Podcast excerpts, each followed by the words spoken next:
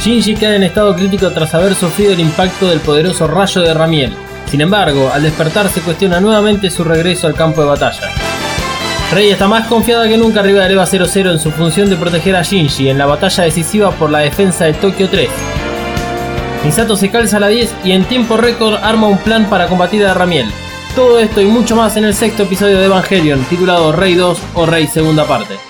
エヴァキャストエピソード番号6 Evacas, episodio número 6. エルフにチェックメイト Jaque mate a Nerv. Comenzamos otro episodio de Evacas, soy tu host Dalmas, con la compañía de Malo, y juntos acabamos de ver el episodio 6 de Evangelion, el cual retoma la llegada del quinto ángel Ramiel. Antes que arranquemos, te recuerdo que puedes escuchar los episodios anteriores de Evacas y los otros podcasts de Mothercaster en Apple Podcast, Google Podcast, Pocket Cast y donde sea que escuches tus podcasts favoritos. Además, buscanos en todas las redes como arroba Mothercaster, usa el hashtag Evacast y busca a Mothercaster en medium.com porque ahí encontrarás la información complementaria al podcast. Como siempre, le pedimos a Misato que dé la orden del despegue y después lo importante.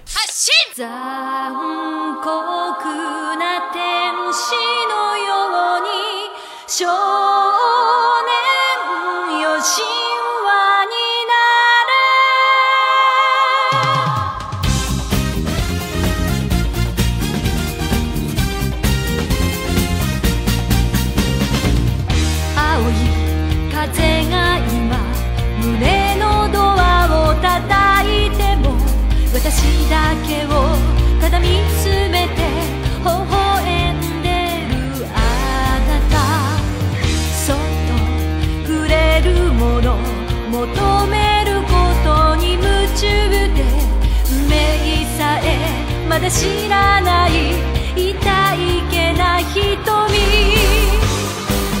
けどいつか気づくでしょうその背中には遥か未来目指すた。めの羽があること残酷な天使の手で窓辺からやがて飛び立つ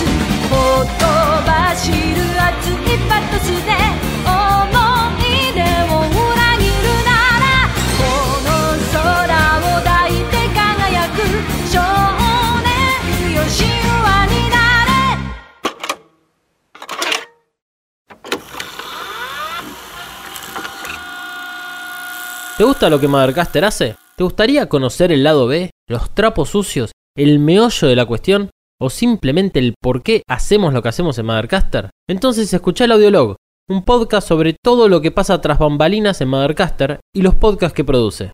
Busca Mothercaster o audiolog en tu podcatcher favorito. Y ahora sí, fin de esta propaganda, y te dejo que sigas escuchando el siguiente maravilloso podcast. Primera parte. Apagón sobre Japón. Bueno, bienvenida, Malu, otra vez a la mesa de vacas. Eh, y acabamos de ver el sexto capítulo. Hola, ¿cómo están? Sí, acabamos de ver el sexto, así es. Antes, mientras lo estábamos viendo, te había preguntado si te había resultado aburrido. No, no es aburrido para nada, es hasta ahora el que más acción y tensión tiene. ¿Por qué me resultaría aburrido? Porque si vos te lo pones a pensar, el, el capítulo en sí, o sea, como decís bien, tiene mucha tensión, pero tampoco es que tiene tanta acción. Es solamente en los últimos momentos del final una acción real, donde eh, tenés la batalla entre los dos Eva y el ángel. El resto es más que nada como un, un documental de cómo hacer que todo Japón colabore para conseguir 180 gigawatts de potencia en, en un arma específica. Por eso es que te hice esa pregunta en el momento en que terminó el capítulo. Pero como decís vos, eh, es uno de los capítulos más interesantes. A mí es uno de los capítulos que más me gusta. Eh, Ramiel es un gran, gran ángel para estudiar y para disfrutar en pantalla. Sí, se ve incluso un poco más eh, de huevos de Shinji. Como que le pone un poquito más de onda ahí con Rey. Un poquito, un poquito, dale una chance. No, ni en pedo. Este, pero sí, sí, sí, a ver, toda la, la secuencia de, de cómo intentar destruir al ángel es bastante interesante. Sí, sí, sí, sí. Dentro de las notas que yo tomo eh, cuando veo el capítulo antes de, verlo con vos, eh, una de las, de las cosas eh, que anoté, las primeras más que nada, y por lo cual le pusimos este título de Jaque Mate a Nerv, de este título ficticio que, que tiene cada uno de los podcasts, y tiene que ver con que el, el Ángel Ramiel, que para mí es el verdadero protagonista de este capítulo, es el primero que realmente pone en, una situación a Nerv de punto límite. Lo fuerza a Nerv a hacer algo totalmente distinto a lo que venía haciendo, y es el primero que nos hace pensar de que Nerv es vulnerable, que la humanidad realmente está en peligro. Sí, y aún así se lo toman con bastante calma a todo. Misato ahí sentada, apoyada, tipo. Bueno, sí, déjalo que haga lo que quiera, total. ¿Cuánto tenemos? ¿Nueve horas? Nueve horas. Listo, la tengo arreglada, no te preocupes. Bueno, creo que todo el desarrollo del plan de la Operación Yashima eh, está desarrollado de esa forma en el capítulo para explicar y para justificar esta calma que tiene Misato mismo cuando va y le comenta a Ikari del plan. Ikari dice, bueno, sí, dale, hazlo. Como haría cualquier jefe igual, ¿eh? A decir, bueno, vos lo propusiste, hacelo. O sea, tu problema. Em, pero igual, más allá de, lo que es realidad y ficción, o sea, que este capítulo tiene de ambas, tiene la, realidad en, el, manejo de, en el poder que tiene NERV sobre Japón y de que todo el traslado de la energía, o sea, lo vemos en pantalla y que hay un esfuerzo de cada uno de los sectores, no solo de NERV, sino del gobierno de Japón, y después la parte de ficción de, bueno, que esto es realizable en nueve horas. Yo me lo pongo a imaginar si sería posible conseguir un cable en nueve horas acá en Argentina. No estoy hablando de nada más. Y no, imagínate, tenés que ir a la ferretería, está cerrada la de acá, tenés que ir a Easy. Y, y no, no llegás, no llegás ni a palo. No, ya llamada. E, Eso de ir a un lugar y confiscar un arma porque sí, tampoco funciona. O sea, No, primero que nada, no la tienen en la puerta. La cantidad de, de fuentes y cosas que tenían todas arregladas y todo. No, la verdad que, pero bueno, qué sé yo. En Japón también. O sea, hay que darle la derecha a eso. Teniendo en cuenta que lograron dejar a todo un país sin electricidad y que no hubo saqueos, ya creo que es demasiado. Logro, sí. Sí. Sí, realmente, realmente, sí. Quisiera ver algún noticiero posterior a la batalla, a ver qué, qué- qué es lo que pasó, qué es lo que dicen que pasó en esa noche. Probablemente nada. Pues más, te cortan la luz encima en el momento en el cual eh, la gente por lo menos tendería a irse a dormir, que es a partir de las 11 de la noche. Un buen horario para saqueos, igual. También, sí, obviamente, pero todo perfecto. Eh, retomando a, a la posición en la cual Ramiel puso a, a Nerv, eh, recordemos los dos ángeles anteriores, tanto Yamshel como Saquiel fueron derrotados por combate cuerpo a cuerpo contra el EVA 01. Y en este caso, que lo primero que, sale a hacer Never es eso. En el capítulo anterior termina con que sale de la superficie del Geofront el EVA 01 y Ramiel lo caga a tiros. eh, lo tienen que volver adentro del Geofront al EVA 01 para rescatar a Shinji. Donde claramente interpretan de que no pueden hacer eh, un, un combate de cuerpo a cuerpo y cambiar la estrategia. Esto es fantástico porque renueva un poquitito la serie, va renovando un poco la situación que va pasando entre los ángeles y los Evangelion.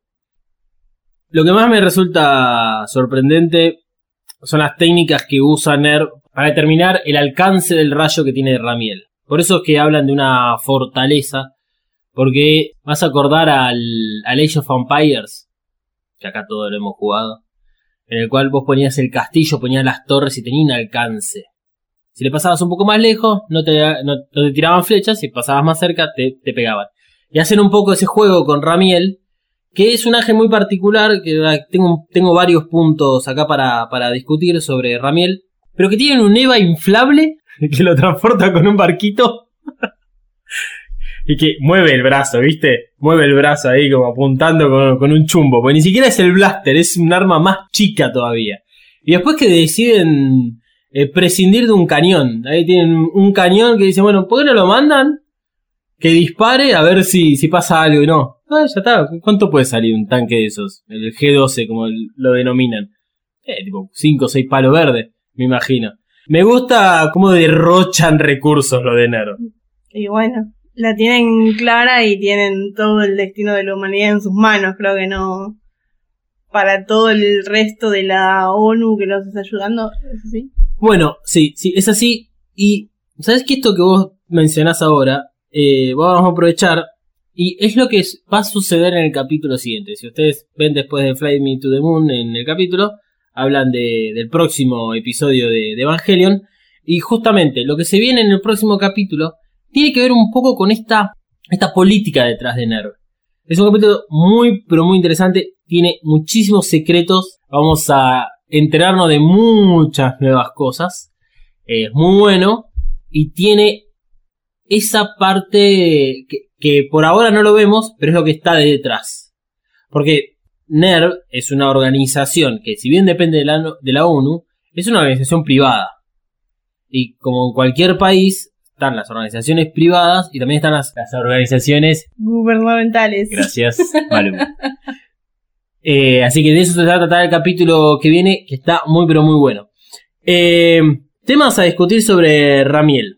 El rayo que, que le pega a Shinji en la primera escena hace hervir el LSL dentro del entry plug. No sé si se llega a notar. Yo lo, lo- lo empecé a notar una vez que ya sabía esta información, pero la primera vez que lo vi no noté, pensé que el efecto que hacían de burbujas era simplemente un efecto. Y cuando hoy, lo miré al capítulo, me di cuenta de cuando le pega el rayo, eh, están las burbujas, Shinji está gritando y después cuando está como ya medio en coma, sigue habiendo burbujas. Es muy poderoso el, el rayo de Ramiel en ese sentido. Por eso es que Shinji está, entra en un estado crítico y después cuando vemos que Rey está defendiendo al EVA 01, eh, uno no ve la misma situación que pasó Rey en la primera activación en el cual el, el EVA 00 se volvió loco y el entry plug salió volando. Sino que el daño de Rey que puede haber tenido en este episodio es producto de que el LSL se puede haber calentado y puede haber este, hecho mierda al cuerpo de Rey. Sí, qué huevos que tiene Rey. Girl Power Mal. a full. Después- Ahí me gusta, bien. ¿Viste? Yo decía la otra vez que Rey me atraía un poco y ahí está, una mujer empoderada ahí. Me copa. Cuando tengamos un poco más de tiempo, me gustaría hablar del rol de las mujeres acá en Evangelion, porque más allá de- del año particular 2018 que está pasando en la Argentina, donde somos todos pobres, y del movimiento feminista, Seguro Rey es abortera. eh, seguro Rey es muy abortera, pero hay muchos roles femeninos. Y roles femeninos en, en lugares, por lo menos de cierto poder o de cierta toma de decisiones que parecen ser fundamentales. Por ejemplo, en este capítulo el caso de Misato, se hace cargo de toda la operación Yashima. Y Risco, que es prácticamente la persona que desarrolló los EVA.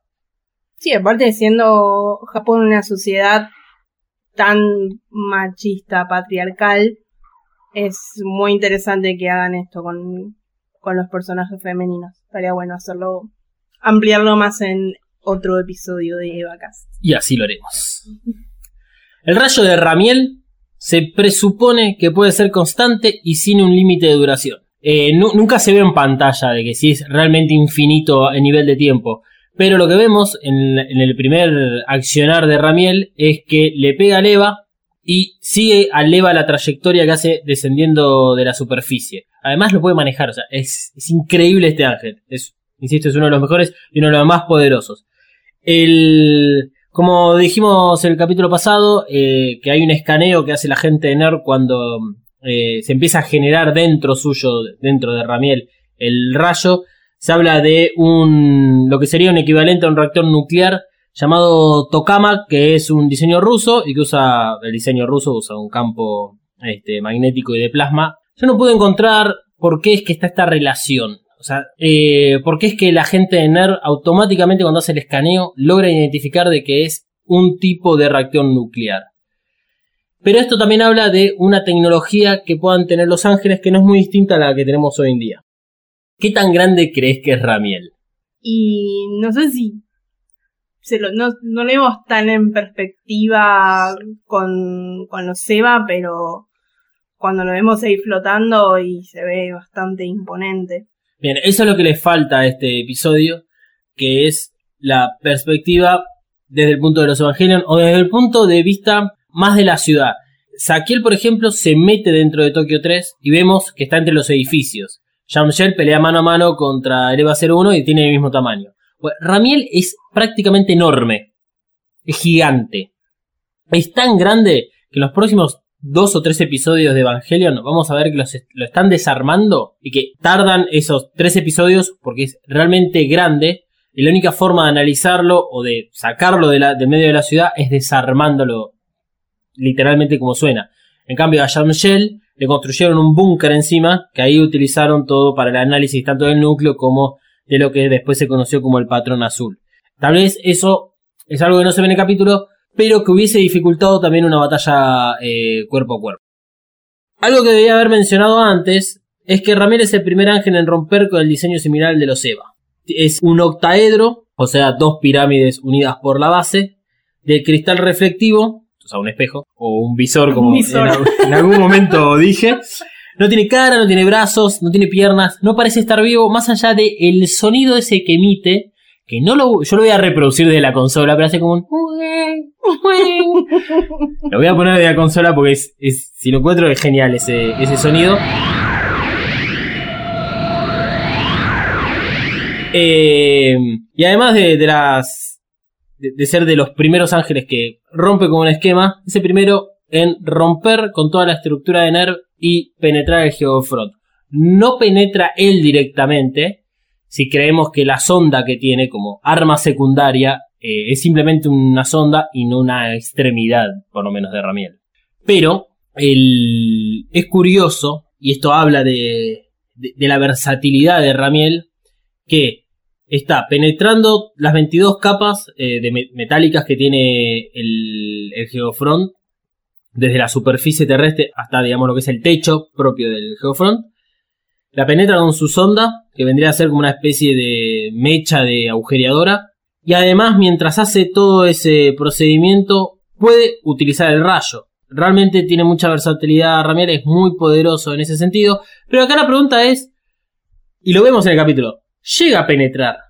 Cuando es destruido, casi en el plano del Geofront, eh, para que se vea todo el, el panorama, vemos que la sonda está bastante adentro. O sea, una vez que pasó la última capa, penetró casi entera. ¿Cuál es el siguiente paso de Ramiel? Si no hubiese sido derrotado por los Evangelion. ¿Cómo baja ese, esa enormidad de, que es de, de cuerpo por un eh, agujero que es de 17 metros y medio de diámetro? Y bueno, tal vez abre ahí una ventanita, sale un rayo, se mierda todo. A Es ver, la única que queda. Puede pasar cualquier cosa. O sea, es una ficción, puede, no sé, No, a ver, se-. También, seguro, cuando alguien, por ejemplo, gusta de otra persona y lo idealiza tanto y llega a ese extremo en el cual, que si realmente le da bola, ¿qué hace? Porque se le cae el mundo. A, a mí me sucede esto, eso mismo con Los Ángeles. O sea, está bien, perfecto. Estás atacando Tokio 3, estás atacando NERV. Rompiste la barrera del Geofront, estás adentro. ¿Y ahora qué hace, macho?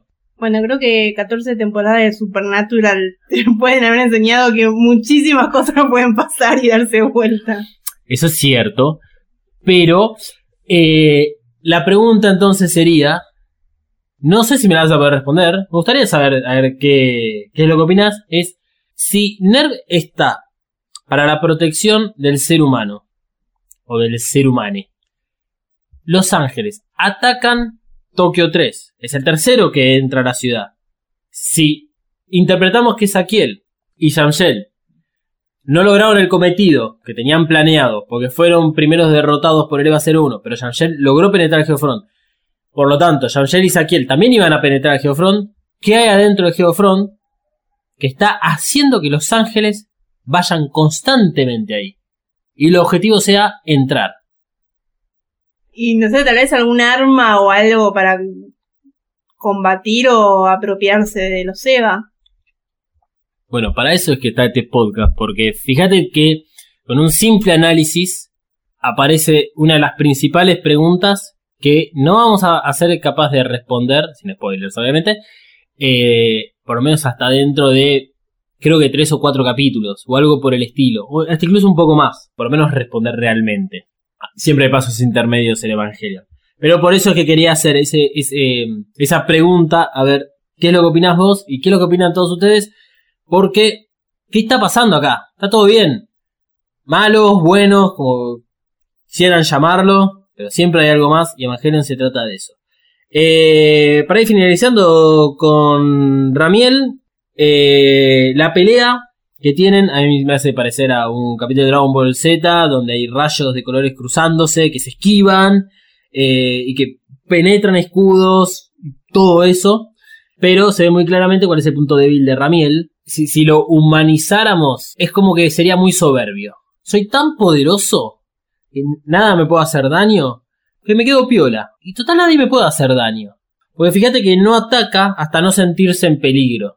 O sea, cuando vemos lo del cañón, lo del globo del Eva, o mismo cuando el Eva sale de la superficie, lo hacen con una actitud desafiante y que lo van a atacar. Entonces, él responde de esa forma.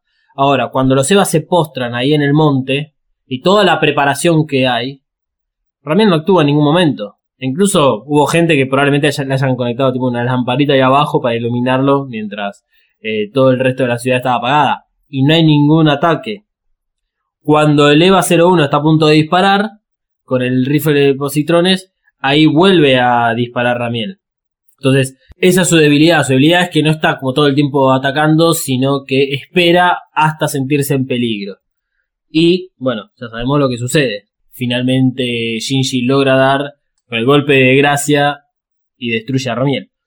El final del capítulo, luego de que Ramiel es derrotado, tenemos una escena que es, es crucial, es un breakpoint entre la relación entre Shinji y Rei. ¿Cómo lo viviste vos? El hecho de que Shinji salga a rescatar a Rei.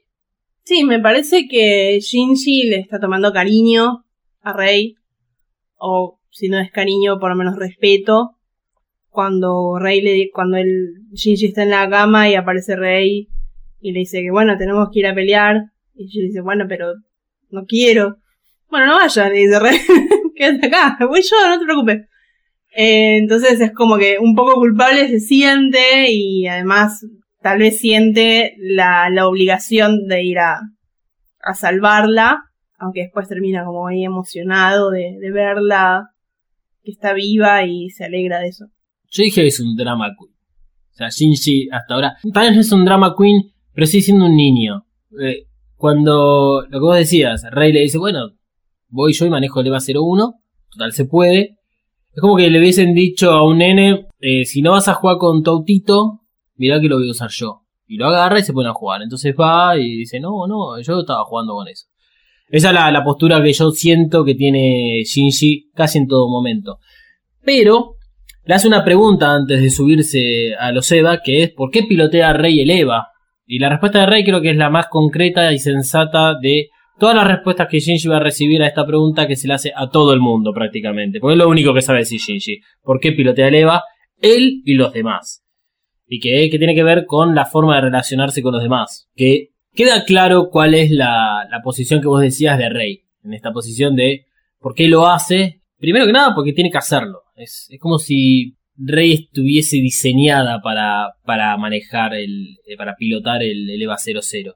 Eh, pero además es porque es la única forma que ella encuentra, sí, de, de ser útil o bueno, de tener un contacto con los demás, que por eso es que vemos que no tiene contacto con los demás del colegio, por ejemplo, o con las demás personas de NERD, salvo por eh, Ikari, que ¿por qué tiene un contacto con Ikari? Porque la salvó antes. Y ahora la salva Shinji. Justamente la imagen que vemos antes de que. Cuando. eh, antes de que Rey sonría. Es la imagen de Ikari. Como que Rey empieza a entender el accionar también de las otras personas. Y que esta escena que tuvimos de, de Shinji salvando. Para mí un poquito más heroica que la de Ikari. Ahí con el, el Eva revoleando la parte trasera del entry plug y sacando todo. eh, es eso mismo. Es cómo dos personas, familiares, se sacri- no se sacrifican, pero le, muestran importancia a Rey. Y como eh, hablamos del, capítulo pasado, de que vemos la habitación en donde vive Rey, la, la poca importancia que le da a su persona. Este, entonces estas son, por eso hablaba recién de un breakpoint entre la relación entre Shinji y Rey. No es que ahora van a ser mejores amigos, eh. No se crean de que va, Shinji va a tener la misma relación con Rey como la que tiene con Misato o con Kensuke Toshi. Pero, ya antes de dar por finalizado todo lo que es la batalla contra Ramiel, hay una pre- preocupación latente que tiene Shinji, que es cuando, cuando Rey se despide, o sea, da a entender de que Rey está dispuesta a morir y que no le importa morir. Y hace dos o tres capítulos, eh, Shinji está en la misma postura. Cuando desafía a Misato y le dice que no le importa tampoco morir. Y Shinji, bueno, ahí creció un poquitito, creció y entiende de que es importante vivir por más que eh, lo único que, le espera en su futuro sea una muerte violenta dentro del EVA. Y, y es por eso creo que además eh, Shinji intenta conectar con Rey, intenta como sacarla de ese lugar en el cual Shinji ya estuvo. ¿Cómo queda la situación de los Evangelion después de la batalla de Ramiel? El EVA 01 queda casi en perfectas condiciones. Eh, podemos ver que el brazo derecho de, del EVA está como medio fundido, eh, pero no quedó en, malas condiciones, está 100% operativo. Y eh, el EVA 00 queda con toda la armadura comprometida, porque el escudo que utiliza, si bien la salvó inmediatamente del impacto del rayo, termina afectando toda la armadura. Y lo que vamos a ver en los próximos episodios es que el EVA 00 va a estar otra vez en reparación y eh, la armadura va a cambiar de color. ¿A qué color va a cambiar la armadura? Uh, espero que sea verde abortero. No va a ser verde abortero, lamento sacarte la, la ilusión en este momento. Igual va a ser de un color, no lo vamos a esperar a que, a que aparezca en pantalla. El color tiene un poco más que ver con Rey.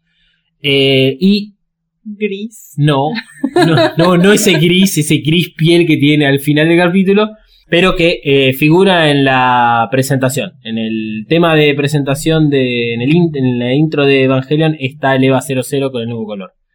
Eh, es más, hay muchos detalles que si ustedes se ponen a prestar atención de quiénes van apareciendo o qué escenas hay, hay algunas que son escenas hasta el quinto episodio, hay otras que son escenas que están por venir. Eh, y esto tiene que ver con que eh, la intro la armaron pensando en los primeros cinco episodios y de algunos personajes a futuro. Este, pero no es más allá del décimo episodio de, de Evangelion. Sí, incluso la, la canción es como que no habla también de, de Shinji convirtiéndose en un héroe o algo así. No, no sé si habla puntualmente de Shinji, creo que dice que es hora de convertirte en un héroe, una cosa así, me hace acordar a Macherano en el mundial. Eh, pero por eso es que siempre cuestiono si Shinji es o no el protagonista de, esta historia.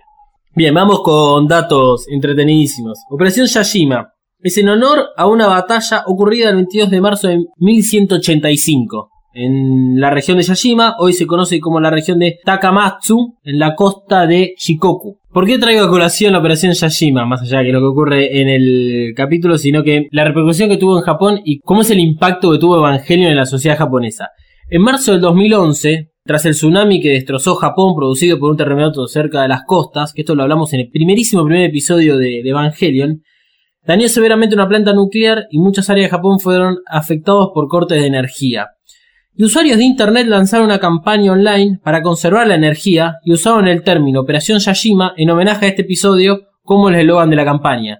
Y esta campaña online surgió mu- mucho efecto positivo del efecto y con esto lograron contrarrestar en zonas que estaban mucho más afectadas eh, de energía, de cortes de energía, lograron mejorar la situación hasta que se pudo recomponer todo el, el sistema eléctrico en Japón.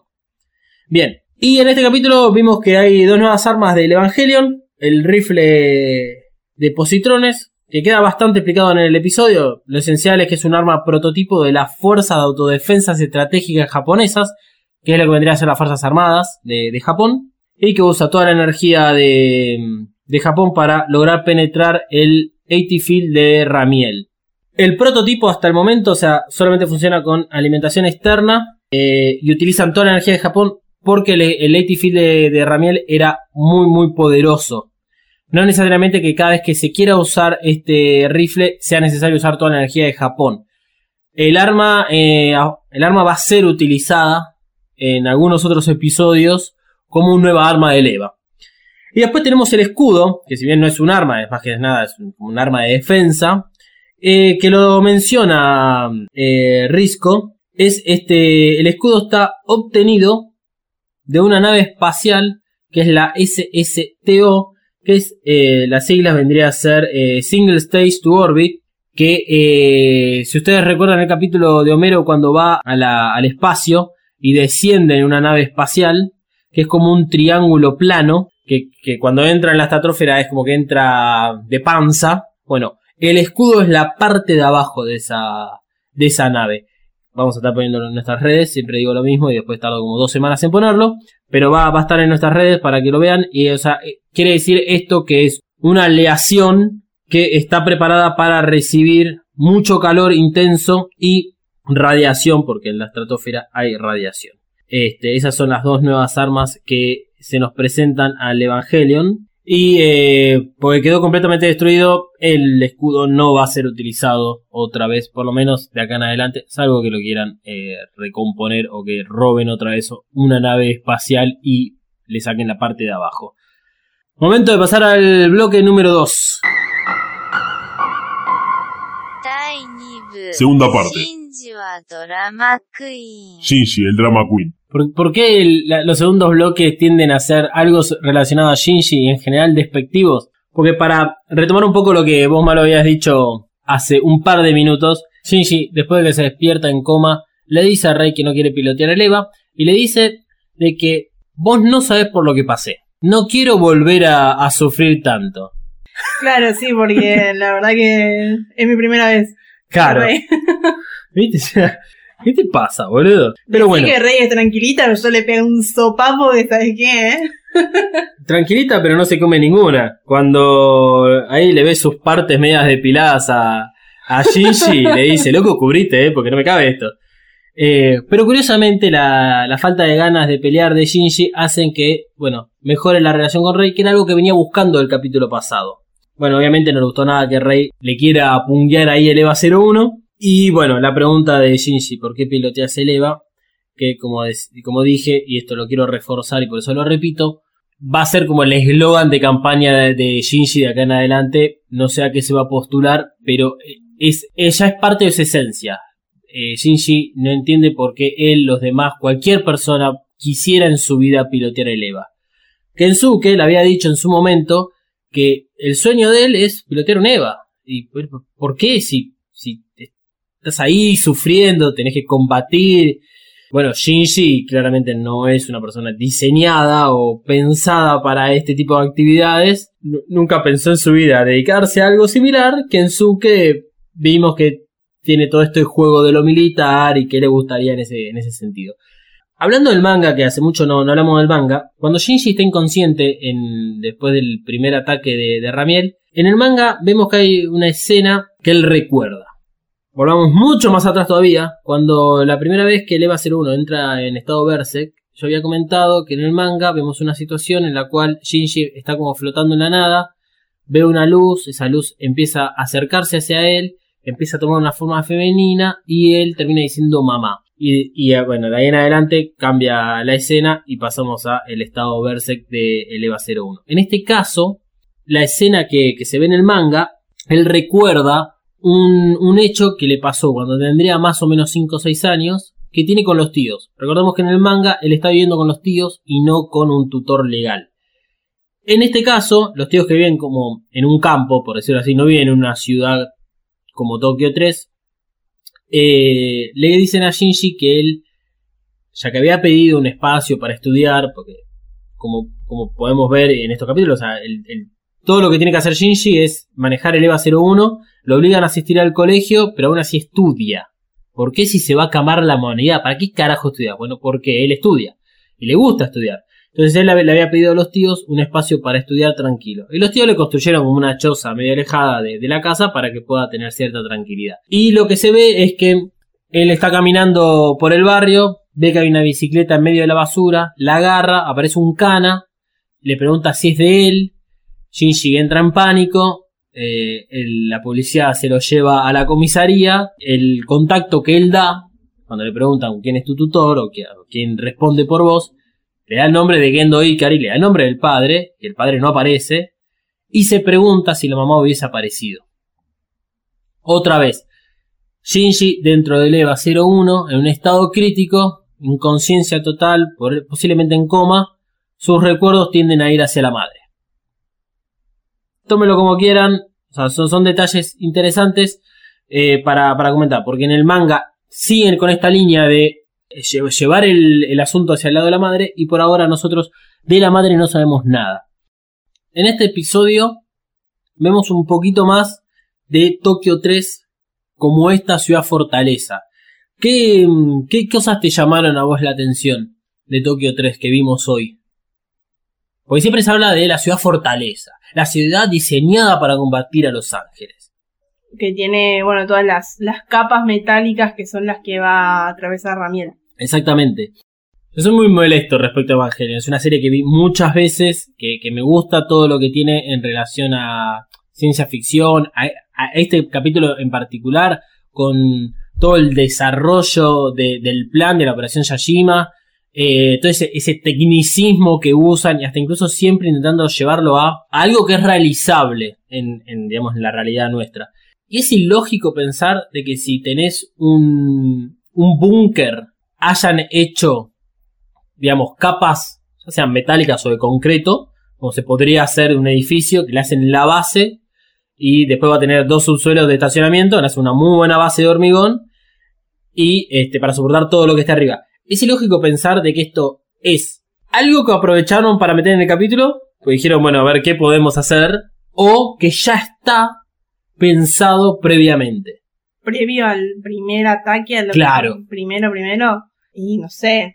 Porque a mí, para mí lo pensaron antes. O sea, compro el que pensaron antes. No que iba a venir un bicho enorme con un taladro gigante a romper todo eso, pero tal vez del lado, por eso, edilicio o de, de construcción, decir, bueno, tengo capas de protección, ya sea para aislar bien la superficie o mismo para generar una buena base entre lo que es las dos, digamos, superficies, una, el búnker y la superficie de donde está toda la ciudad. Sí, tal vez puede ser algo más de, de protección contra, no sé, terremotos o estos fenómenos naturales terribles que tiene Japón. Sí, eso es verdad. Tal vez iba por ese lado y lo fueron, lo modificaron un poco o algo así. Pero, o sea, ¿por qué hago esta pregunta? Y tal vez acá uno puede decirme, sos un pelotudo. Claro que ya lo pensaron de antes. Porque es la ciudad, eh, eh, esta ciudad que fue construida justamente para combatir a los ángeles. Después yo creo que vamos a empezar a ver que esta ciudad empieza a ser un arma mucho más dinámica. Y que tal vez son cosas que dicen, bueno, ¿por qué no hacemos que tire rayo de colores? Y sí, casualmente tiene una, máquina de tirar rayo de colores. Creo que el hecho de haber visto Evangelion hace muchos años generó en mí que cada vez que hay alguna película de, de Hollywood, veo la- las boludeces que hacen en Hollywood y me genera esta cuestión de extrañeza. decir, ah, ya está, está todo pensado. o sea, no- esto no es real. Igual No se me me ocurre ningún gustaría, ejemplo. si alguien de la ONU nos está escuchando, me gustaría realmente que si una sociedad se tiene que salvar, me gustaría mucho que sea Japón. Creo que es la única que vale la pena. Todo el resto del mundo es una porquería. Japón es lo más. Eh, y Five Guys. O sea, Sí, por favor, sucursales de Five Guys antes del apocalipsis en Japón. sí. Sí, sí, puede ser, eh. Ojo, pará. Si, si hay que hacer un ranking de qué sociedad es la. Japón. No sé si genéticamente o la que mejor rankea. Alemanes están ahí, ¿eh? Y fíjate que. Cu- Cuando, creo que lo mencioné en el capítulo pasado de que hay una sucursal en, Alemania de NERV. Mirá, ¿eh? Mirá que te tiré. Spoiler así chiquitito, nada más. Eh, hay otra curiosidad que sucede a, raíz de- del apagón. Que es que por primera vez vemos desde el espacio a Japón. En el momento que se apagan las luces. ¿Hubo algo que hayas podido identificar? Más allá de cómo se van apagan- apagando gradualmente desde el centro hacia los extremos de Japón. Porque Japón es una isla y vemos un pedazo más del continente. ¿Hay algo que te llame la atención de ahí? A mí al principio nunca me llamó esto la atención hasta que no empecé a analizar profundamente Evangelion. No sé, queda muy desde el centro hacia afuera. Hmm. No, eso lo dije creo que porque soy un pelotudo. Pero lo, lo que hay es que vemos solamente muy pocas luces en la costa de lo que es eh, Asia. O sea, donde está China, Corea del Sur, Corea del Norte y Rusia. Vemos muy pocas luces. Esto es un detalle que no se les pasa a los creadores de, Evangelion. Tengamos en cuenta que Corea, tanto la- eh, especialmente la del sur, hoy Corea del Norte digamos, tienen electricidad obviamente, pero lo que conocemos a nivel de, de imágenes eh, desde el espacio están bloqueadas porque ellos decidieron bloquearlas. Por ejemplo, Google Maps no lo podemos verlo con detalle, pero Rusia, China, eh, son mega países con mucha cantidad de, gente viviendo y tendrían que estar muy iluminadas. Y tenemos estas pequeñas luces y esto justamente habla de el estado en que dejó a todo el mundo el segundo impacto. Este, es, un, es un detalle boludo que creo que es lo que hace a la serie un poquito más eh, entretenida. Eh, Va, no sé si entretenida, pero eh, siempre acercándose a la perfección. Ya queda poco, tengo un par de, cosas más para, para hablar. Por ejemplo, Misato le menciona a Ikari cuando hablan del plan, hasta ese momento del plan, no, no todavía con el nombre Operación Sajima, que el resultado que da Maggie, que es la supercomputadora de NERV, es 2 a 1. Digamos, dos, dos votos positivos, un voto negativo. La segunda vez que nombran a Maggie en Evangelion, Maggie es la supercomputadora y el dato que nos dieron es que Maggie tiene tres partes. Y NERV se va a apoyar mucho en las decisiones que tome esta supercomputadora. Que es justamente lo que Ikari le pregunta. Es más, creo que Ikari decide aceptar el plan de Misato no por lo desquiciado ni porque es lo último que podría llegar a, a recurrir eh, NERV para salvar a, la humanidad de Los Ángeles, sino porque Maggie dio de resultado 2 a 1. Y Maggie va a ser un objeto central de acá en adelante. Eh, me encanta el despacho que tiene Ikari. Me encanta la, la posición que él, que él adopta.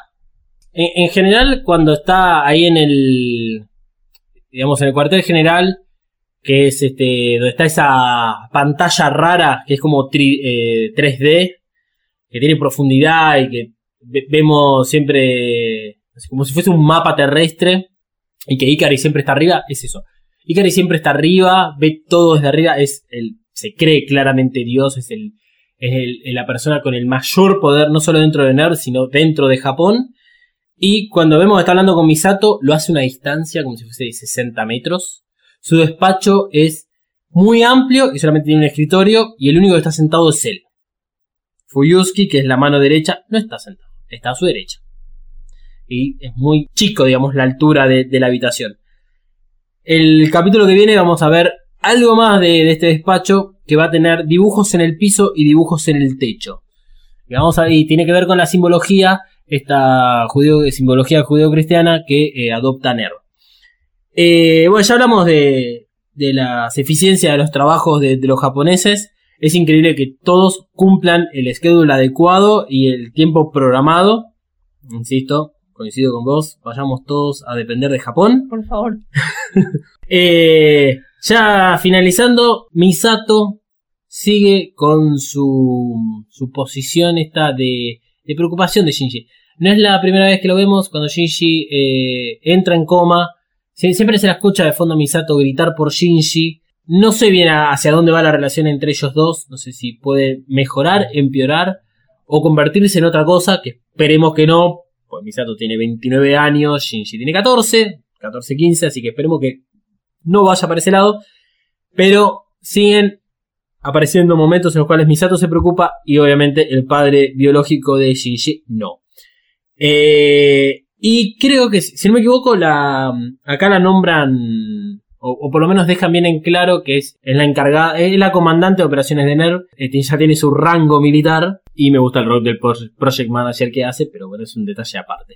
Eh, no me acuerdo qué pasó antes, pero aparece el- una imagen del pingüino mirando. Porque Pen Pen es lo más.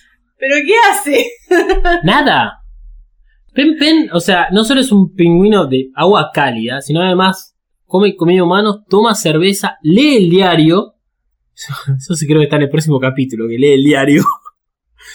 El tipo está ahí, está mirando hacia afuera. Y es Pen Pen. Eh, Creo que Que no me acuerdo qué era lo que estaba pasando antes. no, es que es el momento en el cual empiezan a pagar Tokio 3 y el resto de Japón. Es eso.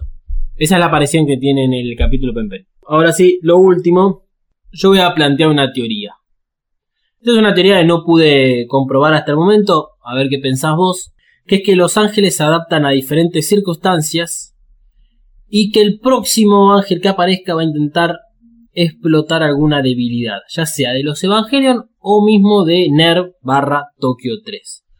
Y acá doy estos ejemplos. Sakiel llega muy lejos de lo que es Tokio 3, llega de las afueras. Vemos que Shinji estaba esperando que Misate lo pasa a buscar para llegar a NERV, que tardan un tiempo considerable, más o menos una hora. Así que Sakiel estaba bastante alejado hasta que llega cerca de Tokio 3. Eh, Yamshel lo hace más cerca. Igual ambos tienen diferentes, si bien eh, a nivel de diseño y mismo de estructuras tienen un diseño similar, o sea, esto de brazos, piernas, como una cuestión más humanoide, tienen diferentes armamentos. Sakiel pelea cuerpo a cuerpo y tiene un rayo. Yamshel tiene ya eh, látigos que son bastante más poderosos que el rayo inclusive de, de Saquiel. Y ahora nos cae Ramiel, que aparece en la costa, muy cerca, y cambia completamente el panorama, que es que obliga a la batalla, eh, digamos, a distancia, y no cuerpo a cuerpo, porque claramente cuerpo a cuerpo lo hubiesen perdido, eh, hubiesen perdido todo.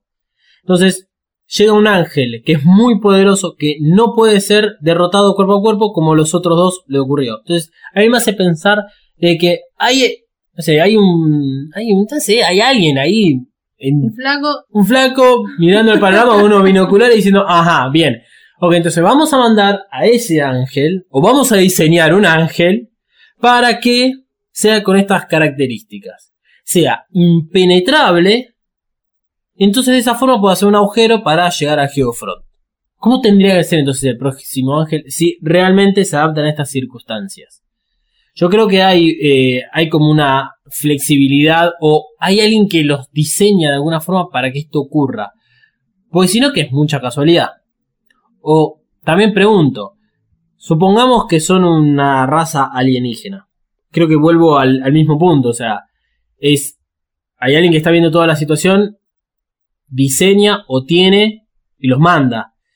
Me gustaría saber qué, qué opinas vos en todo caso, o qué opinan ustedes eh, acerca de los diseños de Los Ángeles y por qué es que tienen estas características. Y es, es interesante la teoría. Em, sí, tal vez van probando, va probando a ver qué funciona, qué no. Tipo una partida de, de ajedrez, los movimientos, la, la pieza que, que mueve y qué hace, eh, es lo que está probando. Sería raro que con tanto poder y tan zarpados que son los ángeles no lo tenga resuelto de una, como diciendo, esto es lo que va a acabar con todo, y ya. Es, o sea, eso sería como lo, lo, lo raro de esta teoría. Eh, pero sí, me, me puede ser, puede ser interesante. Que cada vez que aparezca un ángel tenga como algo extra que va.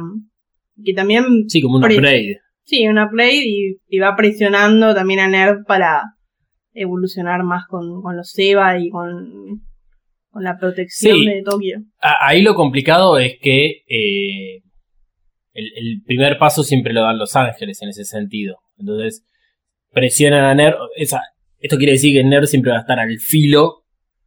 Y hasta que no pueda saber o estudiar un poco al ángel, no va a poder eh, responder adecuadamente. O sea, creo que a través de esto que estoy diciendo, o sea, se entiende bien el riesgo que hay la responsabilidad que tiene NERV y eh, sí, me llama la atención esto que vos decís, bueno, si tienen todo este diseño, tiene todo este poder, tiene todas estas capacidades, ¿por qué no lo hacen de una y ya? Porque también habla de que hay, una inteligencia detrás. O no, o son todas boludeces que estoy diciendo y en realidad, no sé, los ángeles ya están diseñados de una forma y aparecen porque aparecen. No sabemos nada de los ángeles. ¿Lo vamos a, a, descubrir o no? No sé. Porque, sí, sí, a ver, eh, sí hay explicaciones acerca de esto que son bastante intrincadas. Eh, sinceramente no me acuerdo, porque, o sea, ya hablando de lo que yo realmente sé, Evangelion es muy, muy raro en cómo cuentan algunas veces sus historias. eh, y- y que uno termina obteniendo la información porque te la fueron dando de a poco o te fueron dando falsa información que vos tenés que saber discriminar cuál es verdadera, cuál es falsa y de ahí empezar a, construir toda la historia. Eh, por darte un ejemplo muy sencillo, el segundo impacto, y lo que nosotros conocemos, es la versión que da la 1. Lo que acá se dijo en este podcast es que esa versión es falsa, pero todavía no se dijo cuál es la verdadera.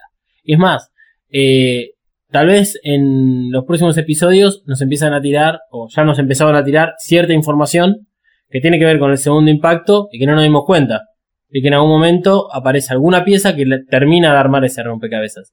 Y uno se ve obligado a o estar todo el tiempo siendo consciente de eh, todas las situaciones que pasaron, todos los detalles que no- nos perdimos y tener que volver a ver una y otra vez Evangelion. Que es por eso que no solo fue mi propuesta armar este podcast, sino que eh, muchas veces vi Evangelion justamente para en tratar de entender un poco más qué es lo que sucede detrás de toda la historia. Así que eso es todo por hoy. No sé si querés dar eh, tus redes sociales para que te quieran eh, estoquear la gente que escucha Evacast. Este, bueno, pueden seguir en Instagram, que es marianaflores87. Y a mí me pueden seguir en Twitter, arroba dalmas-nddg. También está el link de Instagram que lo uso muy poco, así que prefiero usar el Twitter, soy un poco más combativo. Tal vez algún que otro tweet de vez en cuando. Y como siempre, obviamente, eh, las redes de Mothercaster, arroba Mothercaster, tanto en Instagram como en Twitter. El mismo arroba para medium.com, donde eventualmente vamos a ir subiendo información de lo que sucede en cada uno de los podcasts. Y no dejen de suscribirse a este podcast en tu aplicación de podcast favorito, porque así te enterás siempre que sale los viernes. Evacast te va a aparecer una notificación en tu celular, o si lo usas también en iTunes o en alguna aplicación que uses en la computadora, te va a aparecer una notificación y se va a descargar automáticamente, que es lo más bonito que tiene el podcast. Así que será hasta el viernes que viene. Y como siempre, Fly Me to the Moon, misma versión que el capítulo anterior, porque corresponde a Rey, para cerrar ya eh, este episodio.